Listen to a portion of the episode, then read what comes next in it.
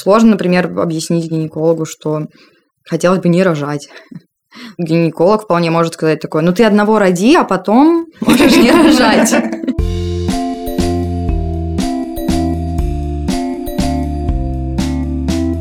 Всем привет, с вами самый честный подкаст о материнстве «Ты же мать». И тут мы, трое его ведущих. Меня зовут Настя Хартулари, у меня есть дочка Варя. Ей три года и семь, а может быть даже уже восемь месяцев. Как мы помним, у нее не очень хорошо с математикой. И Варя теперь очень четко определяет свое настроение. Например, она может сказать, что у меня сегодня припаршивое настроение. Или «ты испортила мне веселье, извинись немедленно». Меня зовут Саша Давлатова, у меня есть сын Миша, ему 20 лет, сын Костя, ему 7 лет, и дочка Маша, ей 15. Меня зовут Настя Красильникова. У меня есть сын Федор, ему 4 года и сколько-то месяцев. И он говорит, я не хочу, чтобы мама уходила на работу каждое утро. Мы сегодня будем говорить с Вероникой Сильченко. Она журналистка, и она сегодня расскажет нам про то, почему и как она приняла решение не иметь своих собственных биологических детей. Вероника. Спасибо большое, что вы сегодня к нам присоединились. Мы сегодня собрались поговорить про вашу позицию по поводу деторождения и материнства. Можете сказать, какая она? Ну, если вкратце, я просто не собираюсь рожать детей. Это называется словом... Ну, возможно, это называется словом child-free. А вам сколько лет? 31. А помните ли вы, в какой момент вы решили, что вот все так и никак иначе? Ну, это не был прям какой-то такой один конкретный момент. Помню, что у меня никогда не было какого-то особенного желания. Не знаю, вот бывает же желание там когда ты с кем-то долго встречаешься, выйти за них замуж. У меня даже в первых отношениях, когда мой молодой человек там, говорил, что вот представляешь, у нас когда-нибудь будет ребенок, который похож на нас с тобой. Как-то вообще никак не вызывало никаких эмоций. Скорее вызывало эмоцию, что странно, как бы, что из меня выйдет другой человек. Это как-то очень мне казалось, ну, скорее неприятным ощущением. Я знаю, что обычно так это не обсуждают, но у меня была такая картинка, вот если помните, это чужой. То есть, когда у тебя О, да. в организме развивается какой-то другой организм, ты себя чувствуешь плохо. То есть, ну, как бы сама идея мне как-то казалась немножко странной. Но всегда же говорят, всегда есть вот эти люди, которые такие, ой, ну, в 20 лет об этом думать еще рано. Ну, конечно, окей. Но я потом поняла, что в принципе, с возрастом эта идея, она сформировалась в ту сторону, что не, я точно знаю, что я не хочу рожать детей. А вы не хотите их рожать или вообще иметь? Я точно не хочу рожать детей. В данный момент я не хочу их иметь, но я допускаю, что это может измениться в каком-то более позднем возрасте. Я вполне допускаю усыновление. Мы с молодым человеком это миллион раз обсуждали, что если когда-нибудь мы передумаем, мы вот возьмем ребенка из детского дома. То есть никакой проблемы. Молодой человек поддерживает вашу позицию и придерживается такой же да, зрения. нам как-то совершенно повезло, мы долго дружили, когда познакомились, мы как-то на эту тему поговорили чуть ли не в день знакомства, совершенно случайно просто. Ну, у него немножко по другим каким-то причинам, но мы как бы оба знали, что мы не хотели бы иметь биологических детей. Это связано именно с какими-то телесными переживаниями? Скорее эмоциональными. Нас мало в обществе говорят о пострадовой депрессии. У меня есть несколько близких знакомых, которые из этой депрессии вышли не окончательно, скажем так, или выходили очень долго. То есть меня скорее химический вопрос в этой истории беспокоит, что даже в позитивном ключе у тебя в голове происходят какие-то изменения, которые ты не контролируешь. И вот это какая-то потеря контроля, она мне не нравится. Mm-hmm. Плюс, конечно, есть ну, там остальные меньшие факторы, как там детей уже много, земля там overpopulated. То есть вот это все тоже имеет роль. Но, наверное, для меня лично в первую очередь это вот химия в твоей голове. На самом деле, послеродовая депрессия даже по самой высокой цифре статистики случается в 20% случаев. То есть есть довольно большой шанс не попасть в категорию людей, у которых случится расстройство настроения после родов. Да, а еще есть большой шанс, если у вас есть склонность к биполярному расстройству, например, то вы вообще обратно в норму не придете. У меня есть определенные там склонности к расстройствам настроения, я к эксперименту не готова. Угу. На самом деле мы стали говорить про все это последние годы, все больше мы говорим про расстройство настроения после родов и вообще, в принципе. И мне очень хорошо понятны эти опасения. В целом даже опасения за кого-то другого настолько могут изменять ощущение себя и мира, мне тоже не mm. нравится. Я то есть прекрасно понимаю, что, конечно, наверное, когда у тебя есть ребенок и не биологический это происходит, mm-hmm. мне хотя бы не нужно думать о том, что После 45 лет я уже не смогу иметь детей, возможно. Мгм. Я вот очень разделяю позицию теперь про беспокойство и тревогу за других людей, которые ты несешь как мать. Вот бесконечно это не меняется, выросли дети, не выросли. И это меня бесит сегодня отдельно. Но помните, у нас была Яна Соколова, да, приемная мама, у которой много детей кровных и приемных, и мы вот это как раз обсуждали, когда что-то происходит с приемными детьми, ну, в смысле, они плохо себя ведут в школе, неуспешны, например, да, ну, то есть еще какие-то вещи. И она сказала, что за приемных детей тут все-таки немножко другие эмоции, потому что как мать ты винишь себя, что ты что-то там при рождении не то сделал, да, там, не знаю, во время беременности пил не те витамин, но когда это приемный ребенок, да, не твой кровный, у тебя вот этого нету хотя бы, да, и ты вот эти неудачи воспринимаешь легче. А есть у вас братья или сестры? Нет, у меня нет. А родители не ждут внуков? И, конечно, родители ждут внуков, но Мгм. мне кажется, это немного не та область, в которой родители должны решать. А вы это обсуждали с родителями? Да, конечно. Ну как? Я это говорю, но они не думают, что это будет происходить. То есть, как бы, они Это несерьезно. думают, что, ну, да-да-да, потом, когда родишь, можешь нам оставить. То есть, они придумывают какие-то свои объяснения, почему. Мне однажды позвонила мама и сказала, слушай, если ты боишься рожать, потому что будет больно, сейчас можно заплатить и сделают кесарево. Но мне кажется, если бы они очень хотели ребенка, они вполне могли бы воспользоваться сервисом усыновления детей и заниматься своим еще одним ребенком. А вот когда вы вступаете в отношения, ну, с партнером, да, то есть влюбляетесь, это же тоже потеря контроля и химия? Нет, конечно. А это не пугает вас вот Нет, здесь? Мне просто не- интересно. Это не пугает. Есть же разные риски. То есть, когда в самолете летите, это потеря контроля. То есть, это же сначала я заметила там, что мне совсем ни разу не было такой мысли, что вот мне бы хотелось быть мамой. Потом ты начинаешь искать какие-то объяснения. То есть, а что, вот почему. Но изначально это просто ощущение. То есть, мне никогда не хотелось быть мамой. Мне тоже теперь не хочется быть мамой. Но этот фарш уже, Саш, не провернуть назад. Да, ну я сегодня прям с утра встала и поняла, что я child free сегодня. Жестко Увольняешься очень. из Я материнства? Прям, да. Когда сюда шла, у меня было время, я такая с кофе, тут медленно по центру Москвы. И я вдруг подумала, какая могла бы у меня быть жизнь. Ну, то есть я бы вот никого бы не отвозила в школу. Да, возможно, я бы шла в скучный офис. У меня, может быть, не было бы никакой клевой богемной жизни. И точно не было бы подкаста про материнство, да.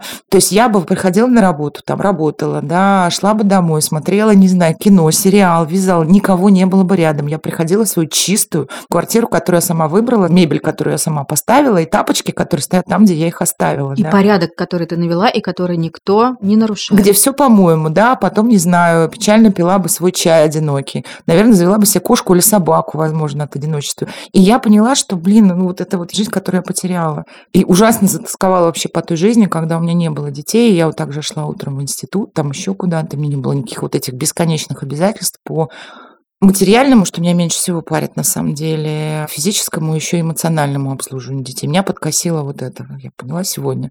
И единственный аргумент, который у меня против привелся, вот самой собой честно, что, ну, наверное, когда мне будет 70, я буду старая больная, некому меня будет даже дом престарелых пристроить и оплачивать приличный дом престарелых, хорошие подгузники, например, да. Все-таки, когда у тебя есть дети, есть надежда, что им проще будет заплатить за хороший дом престарелых и не как-нибудь скинуться, чем больше детей, тем больше шансов. А так вот, ну, никто не поможет.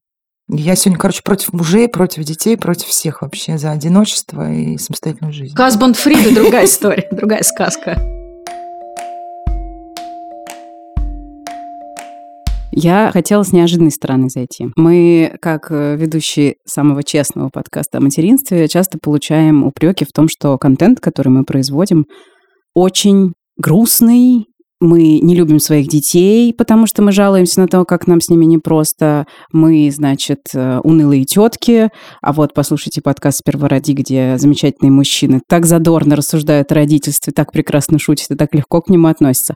И вот вопрос у меня, Вероника, к вам такой. Вот вы как-то наблюдаете какую-то смену дискурса о материнстве? Есть ли в вашем окружении что-то, что отличается от того, как о материнстве говорили, там, например, 5 лет назад, 10 лет назад? С одной стороны, мне сложно судить, потому что у меня еще и друзья в основном мужчины, они папы, и им проще, они как бы не так заняты с детьми, как мамы, даже если они сидят с детьми. Но среди э, там, моих жен или еще людей, с которыми я знакома, у которых есть дети, точно тенденция какая-то появилась 5-6 лет назад, когда люди стали более открыто говорить о том, что, ну, на самом деле это не просто там цветочки, классно. То есть быть мамой – это не только прям вот супер круто с утра до вечера. Конечно, раньше это была совершенно табуированная тема. Есть у вас ощущение, что, может быть, как-то вот эта вот смена парадигмы, как сказал Баксимирон, повлияла или укрепила вас в решении не рожать детей? Вообще нет. если честно. Я как бы и раньше знала, что существуют какие-то сложности. Если ты об этом задумываешься, то сложно не заметить, что рожать там как-то может быть больно или там еще что-то. Мне скорее стало приятно за своих друзей, которых есть теперь возможность узнать, что они вот не единственные люди на Земле, которые чувствуют, что вот ты там плохая мать или там еще что-то такое. То есть нет, это, мне кажется, стало каким-то очень хорошим явлением в обществе, но лично на меня вообще никак не повлияло. А есть э, какое-то сопротивление, которое вы ощущаете? Многие ли люди хватают вас за воротник и говорят, ты что, это же такое счастье, главное предназначение женщины? Ну да, мы же в России живем. Просто проблема в том, что в России общество нетолерантное в плане вообще всего. То есть, если ты говоришь, я не люблю шоколад, то тебе пять человек из пяти будут говорить, нет, ну ты вот этот попробуй, ты его просто не пробовала. И с шоколадом все довольно просто, ты его пробуешь, говоришь, ну ок, нормально. А с детьми же так нельзя сделать, поэтому я стараюсь об этом людям просто так не говорить. Ну, то есть меня никто не спрашивает, зачем.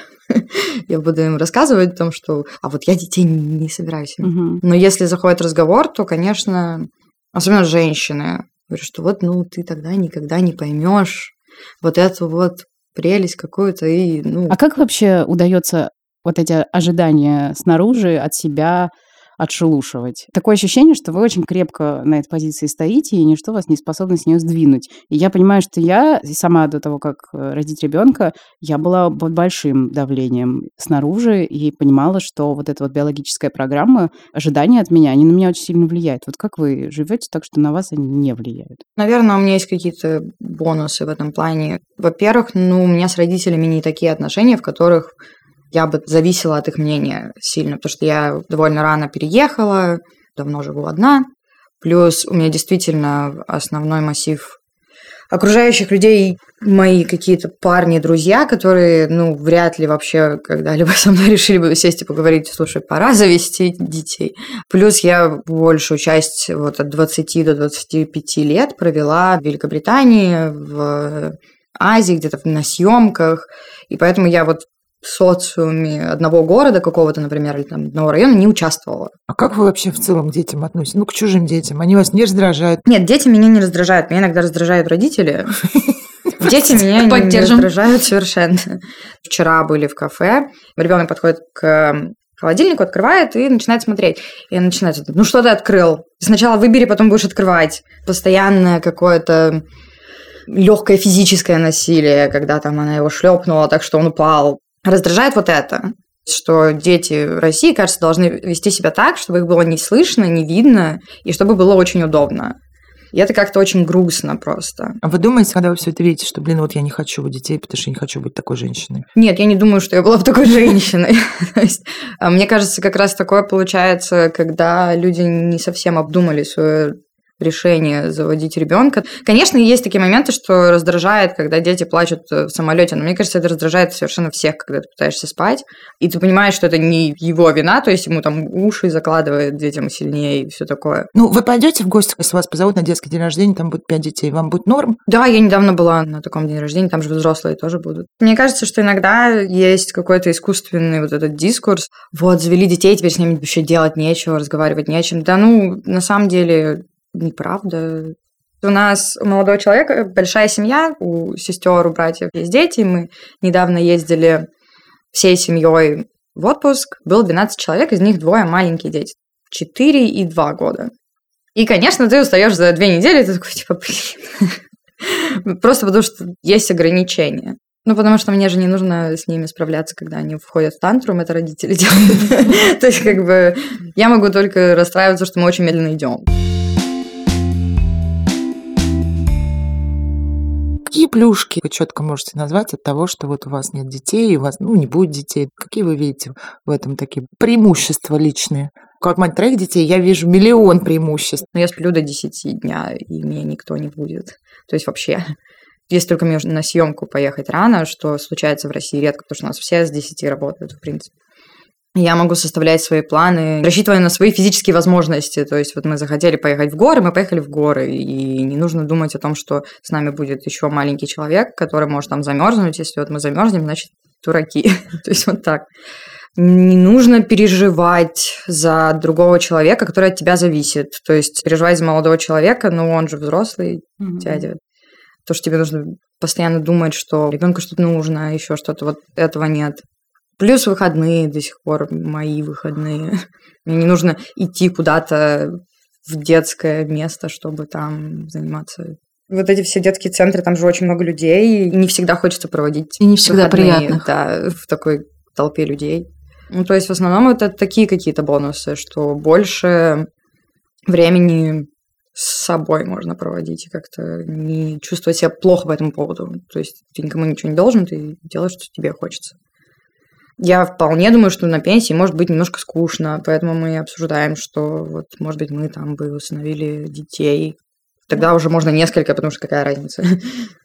Но нет. Ну, это же живые люди, да? И Нет, я понимаю, но то есть в школе когда... приемного родительства происходит очень большой отсев. Большая часть людей, которые планируют и приходят в школу приемного родительства, насколько я понимаю, они не проходят ее, потому что они понимают, что это не для них. Это очень сложный путь усыновления. Возможно, гораздо более сложный, чем рождение собственных детей. Ну, это уже такой челлендж на будущее, если мы решим, что вот так нужно. У меня, у моего молодого человека в семье двое усыновленных детей, и у них все классно получилось.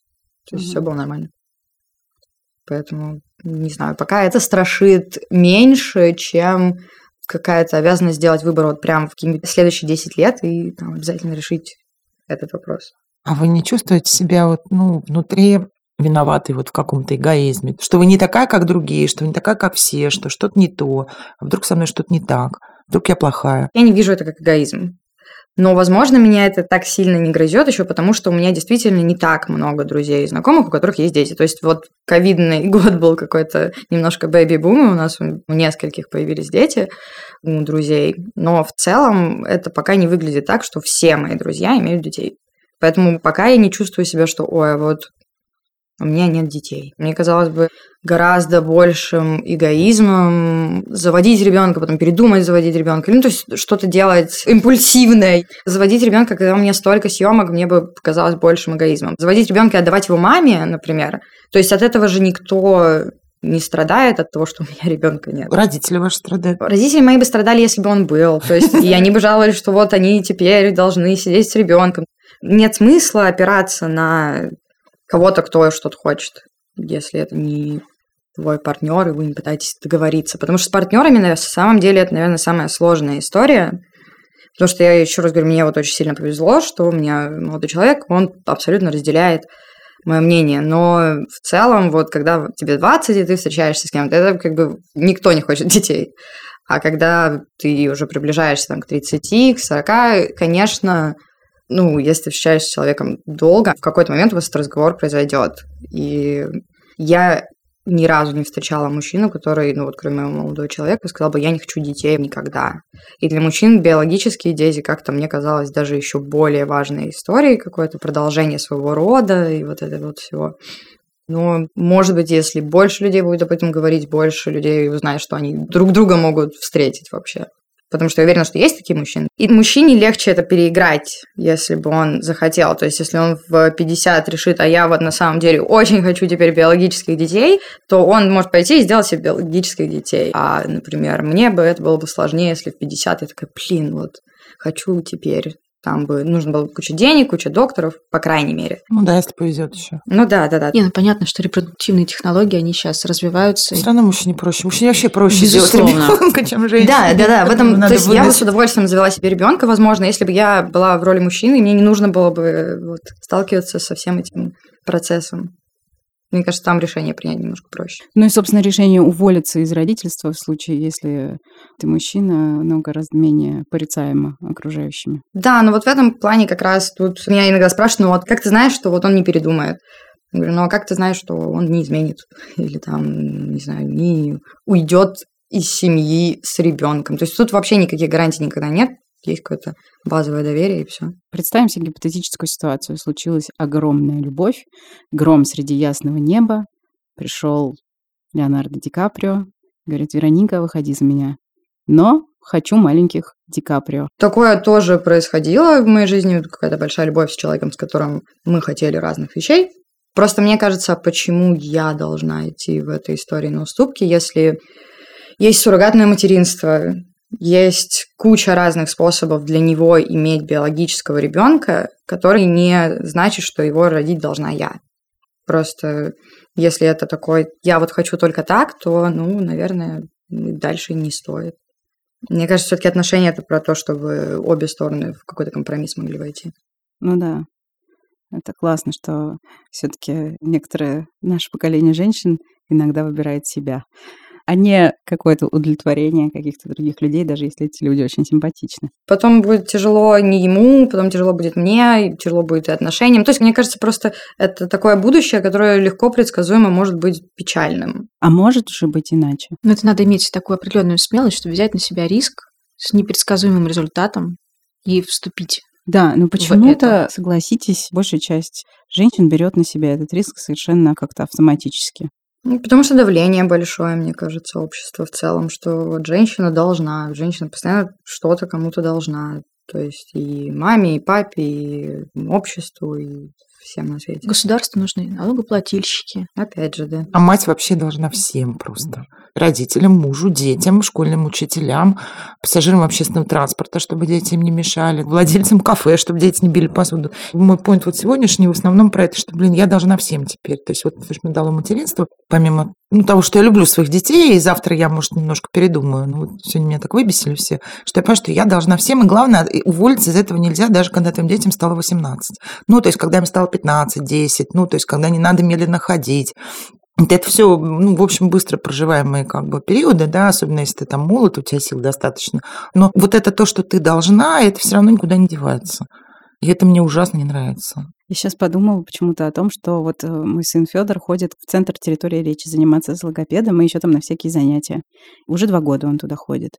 И раз в месяц мне оттуда звонят чтобы что-нибудь уточнить, там, перенести занятия или еще что-нибудь такое. И каждый раз я им говорю, но ведь у вас записан контакт, по которому нужно обращаться. Это папа Федора, Артем Ефимов, он занимается всеми вещами, связанными с логистикой, с доставкой, с оплатой и всем таким. Почему вы звоните мне?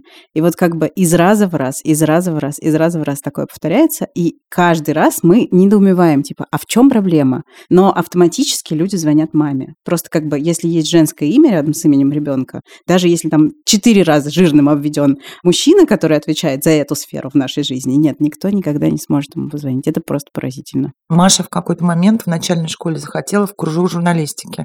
Но я считала, что это блажь ерунда. Она нашла какой-то кружок, потому что я подружка ходила. Там куда-то надо было ездить, и все так довольно богемно интересно, но немножко бессмысленно, да, и стоило это, ну, достаточно много в месяц. И я сказала, ну, фигня какая-то. И Маша не хотела в журналистику, она хотела только потому, что вот подружка туда ходит. Маша был 8-9 лет. Машин папа так, Ляля хочет, мы пойдем. И он встал в субботу и повез ее на эту школу журналистики. Я сказала, я не буду никого никуда возить, у меня маленький ребенок, да, Кости не было года, и он ее возил по субботам, отдавал, забирал. Я ни разу там не была, ничего нигде не отмечено было, видимо, ни в каких бумажках, вообще ничего не знала. А через год снова занятия подружка перестала туда ходить, Маша как-то не очень настаивала, да, то есть не требовала. Ну и муж тоже как-то уже денег жалковато, да, там еще что-то, и вроде она не просится, ну и ладно. И в какой-то момент муж к прибегает, у него прям волосы на голове встали, значит, получает письмо от этой школы журналистики, что мы очень хотим Машу видеть у нас, мы очень ее любим. Если у вас как бы материальные сложности, мы готовы Маше предоставить бесплатно стипендию.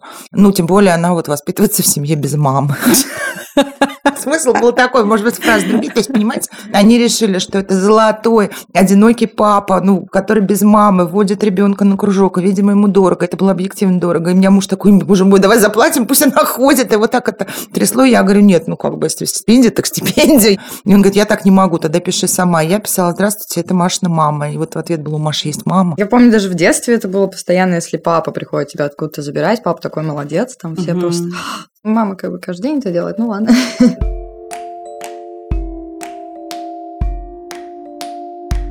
Вероника, а скажите, если бы был какой-то список вопросов, которые вы порекомендовали бы тем девушкам, которые не могут определиться, хотят они детей или нет, то что бы в этом списке вопросов было под номером один и два? Нет такого вопроса, наверное. Я думаю, что ты просто знаешь, когда ты не хочешь. Это как, когда тебе дают что-то, что тебе есть не хочется. Ты на это смотришь, и ты не хочешь. То есть это просто такое довольно понятное ощущение, то есть его сложно с чем-то спутать. Мне кажется, что есть, наверное, польза в том, чтобы остановиться, подумать, посчитать, сколько ты на это будешь тратить. Хотя, мне кажется, материальный вопрос, он вообще, на самом деле, не самый важный вот в этом во всем, потому что всегда можно ну, что-то придумать, а вот, ну, просчитать свои там, время, здоровье, в здоровье, да, да, вот какие-то такие вещи взвесить, наверное. То есть готов ты или не готов по-другому проводить свой досуг или там поменять свои привычки. Мне кажется, что некоторым людям просто вот это знание того, что им пить нельзя будет год или больше, поможет отказаться от того, чтобы заводить детей. Потому что есть большая общность людей, которые просто заводят детей, потому что так нужно, и потом отдают их няне. И мне кажется, это тоже немножко грустно. А что значит отдают няне? Когда у вас есть э, грудной ребенок, вы нанимаете няню-кормилицу, которая с вами живет, и вам не обязательно с ребенком коммуницировать, даже когда вы дома. Ну, такое тоже бывает. Вполне может Можно быть. быть очень вовлеченной матерью при проживающей няне. Я, наверное, говорю о такой ситуации, когда мама не очень увлеченная. То есть, например, я снимала однажды фильм про одного богатого человека в Лондоне, ну, то есть для него же этот фильм, и у него была жена, и как бы ее уровень вовлеченности в их ребенка был настолько нулевой, что когда он на английском заговорил, она с ним коммуницировать не может, потому что она по-английски не говорит. А няня не говорит по-русски. Я, наверное, про такое говорю. Просто все-таки огромному количеству женщин необходимо нанимать няню. Конечно, нет, да, это сто процентов. Многие из них, например, там зарабатывают деньги, воспитывают детей в одиночестве или просто хотят работать, хотят делать свое дело или, не знаю, выгорают, устают, поэтому делегируют кому-то заботу о ребенке. Я считаю, что нанимать няню гораздо более круто, чем маме отдавать. А я хочу поговорить про здоровье, потому что у меня есть такое ощущение, что в медицине часто врачи, особенно если это касается женщин, считают, что беременность и роды – это будто бы какая-то волшебная таблетка, которая тебя излечит от всех твоих бед. Приходилось ли вам сталкиваться с такой позицией врачей и чего вы с этим делали, если делали? В России, да, приходилось, потому что, мне кажется, ну, у нас вообще врачи бывают странные, но с гинекологами всегда тяжело, пока не найдешь нормального. Сложно, например, объяснить гинекологу, что хотелось бы не рожать. Гинеколог вполне может сказать такое, ну ты одного роди, а потом можешь не рожать. Да, с врачами обычно, конечно, весело. Но если ходить к более молодым специалистам, это лучше происходит гораздо быстрее, находите общий язык. Есть такие моменты, которые у нас в медицине все еще не обсуждаются, к сожалению, которые могли бы лучше снизить риски рака для женщин. Например, у нас совершенно не обсуждается, что мужчины могли бы делать вазоктомию в молодом возрасте, а потом ее отменять после 30, когда они уже там готовы иметь детей, либо в любом А другом что, так возрасте. можно? Да, она обратимая. Обратимая, да. То есть, как бы при этом мужчина не получает никаких гормонов из-за этого, то есть у него не происходит никакой сбой, и это сильно менее страшно, чем когда мы принимаем таблетки всю жизнь. А я обожаю вот эту вот историю про мужские гормональные контрацептивы, которые не стали выпускать на рынок, потому что выяснилось, что у мужчин как-то портится кожа от них. Несчастные. Что-то происходит, какие-то колебания веса, может меняться настроение. Все такие, господи, как же мы наших мужчин будем подвергать такому стрессу? А уж хрупкая мужская сексуальность, как от этого, наверное, страдает. Да. То есть там получается, что вся медицина совершенно в одну сторону работает. Причем, чтобы быть честной к мальчикам, то есть я разговаривала об этом со своим соседом, с моим молодым человеком, еще с парой друзей. Никто из них об этом просто не знал. О том, что, например, вазоктомию можно отменить, про контрацептивы разговаривают с девочками, то есть это тебе нужно, чтобы ты там не заразилась, не забеременела, это твоя ответственность, то есть как бы только твоя. Ну и как бы нечестно получается. Может быть, в каком-то моменте вот это все тоже изменится. По крайней мере, потихоньку люди начинают об этом говорить в медиа. Может, врачи тоже начнут. Вероника, а вы знаете какие-нибудь мифы, может быть, про child-free, самые распространенные, и вообще как вы к ним относитесь? Мифов много о том, что, например, это обязательно люди, которые ненавидят детей. Наверное, это самое устойчивое такое. Это вот люди, которые прикоснуться не могут к чужому ребенку. Он вызывает у них отвращение. Или вот про тот же самый эгоизм, это тоже какой-то миф. То есть я когда-то работала волонтером в Камбодже, там было куча женщин, у которых нет детей, которые работают с детьми, у них, может быть, по каким-то показателям нет детей. То есть тут же еще вопрос в том, что некоторые люди выбирают не иметь детей, потому что они не могут. И, к сожалению, вот эти все стереотипы, они тоже переносятся на них, что, ах, вот вы не хотите, потому что что вам денег жалко, вам вот жалко там воспитать ребенка, там, Наверное, вот эти два самых распространенных эгоизм и вот не любите детей. Вы сейчас очень много говорили про настоящее и про сегодняшний день. А давайте немножко пофантазируем про будущее. Как вы видите себя в старости? Все-таки я надеюсь, что у меня будет семья, хотя бы из двух человек. какая-то такая семья. Я не хотела бы провести свою старость совсем в одиночестве. Но будут ли там дети или нет, я пока не знаю. Меня не беспокоит вопрос со стаканом воды, потому что если бы у меня был ребенок, я бы хотела, чтобы он своей жизнью занимался, когда у меня там старость идет, и в старости вообще можно кучу всего делать.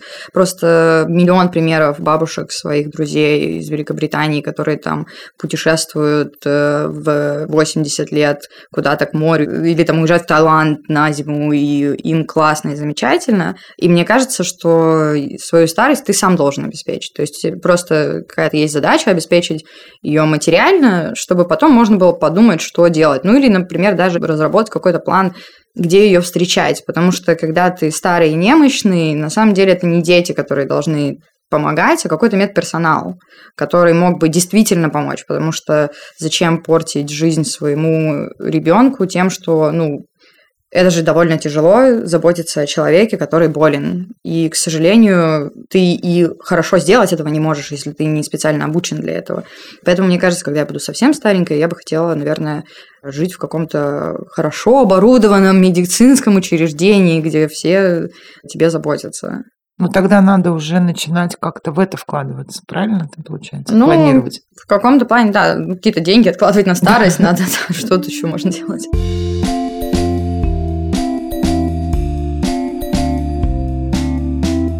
Большое спасибо, что вы слушали этот эпизод. Пожалуйста, поделитесь своими соображениями. Мы знаем, что нас слушает немало женщин, у которых пока нет детей, которые пока не знают, хотят они детей или нет. Вот расскажите, пожалуйста, что вы думаете. Мы ждем ваших комментариев на тех платформах, где вы слушаете подкасты, и ваших оценок в Кастбоксе, ваших звездочек в Apple подкастах и ваших писем по адресу подкаст собакотехникаречи.студио. До встречи через неделю. Пока-пока. Да пребудет с вами сила. Пока.